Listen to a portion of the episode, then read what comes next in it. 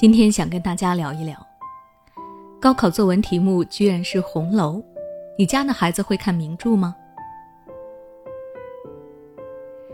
二零二二年的高考刚刚结束，每年高考作文题目都会引起大家的一众热议，今年也不例外。高考语文考试一结束，关于作文题目的讨论瞬间就上了热搜，更是没几个小时，其热度就爆了。其中很多网友纷纷表示，全国甲卷的作文题目太难了。它是以我国四大名著之一的《红楼梦》其中的选段“大观园试才题对额”的一个情节作为考题材料。这个题目不仅考验学生的古文阅读理解能力、古典文化积累和运用能力，还需要考生结合自己的生活学习经验，写出相应的作文。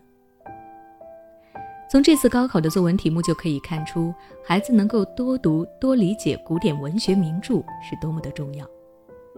但说到让孩子读名著，不少的家长和孩子都会开始头疼。首先是名著大多都是以长句为主，其中很多的词句还不容易理解，孩子看到密密麻麻的字，还有陌生的词，就容易看得晕头转向。其次呢，是很多名著的内容都偏长。有的甚至还分上下两册，孩子难免就会看不下去了。另外，要真正阅读理解名著的内容，其实需要花很大的功夫，这对于玩心重、没有定力的孩子来说，更是一大难题。但是，我们又不能因为孩子不想读就放任孩子不读，多读古典名著。不仅是为了能够让孩子在考试中更加的游刃有余，它还能够帮助孩子增长见识、扩大知识储备等等，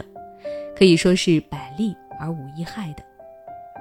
既然如此，那么我们可以怎么帮助孩子更好的去阅读名著书籍呢？我有以下几点建议：第一，激发孩子对名著的兴趣。之所以孩子不喜欢读名著，其实很大一部分原因是因为孩子觉得名著冗长没有意思，所以他就没有看下去的兴趣了。那么针对这一点，家长可以唤醒孩子对读名著的兴趣。只要他觉得名著是有意思的读物，那么他也会自动的去学习和阅读的。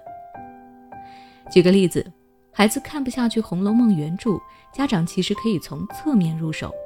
先带着孩子看《小戏骨之红楼梦》的电视剧。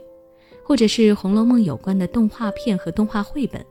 先让孩子接受这个故事，然后再慢慢的去引导他阅读。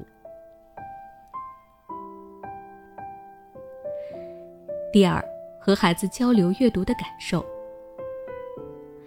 就跟学习一样，我们都需要预习和复习，才能够更好的记住其中的知识点。阅读也是一样的。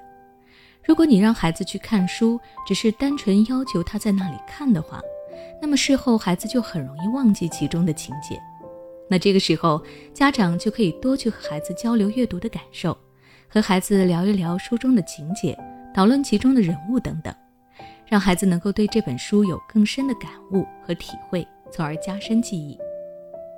比如，孩子看完了《西游记》以后，家长可以问他喜欢哪个人物，为什么？然后一起说一说他们师徒四个人去哪里的情节最有意思，相互讨论，这也能够拉近亲子之间的距离。第三，家长要给孩子做好榜样。父母是孩子的第一任老师，很多孩子的言行举止都是从父母的身上习得的。那如果你希望孩子能够多看书，你在孩子面前也应该做好相应的榜样，带领孩子一起读书。最后，不同的古典名著都是有它自己的历史和文化底蕴的，其中很多知识点，别说孩子了，家长也不一定能够完全读懂。这个时候，家长记住不要误导了孩子，该查资料就要查资料，也能够利用这个机会和孩子一起学习，同时呢，也让孩子能够更深入的理解名著的韵味。那今天的分享到这里就结束了。如果你想了解更多陪伴孩子的阅读方法，欢迎关注我的微信公众号“学之道讲堂”，回复关键词“阅读”就能获取相关教育知识了。你是否正感到迷茫、焦虑？是否时常深夜 emo？如果你想找人倾诉却无处可吐，那就加入我们的心理互助群吧。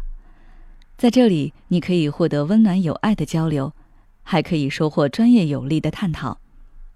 只要你关注微信公众号“心灵时空”，回复“心理成长”，就可以获得入群资格了。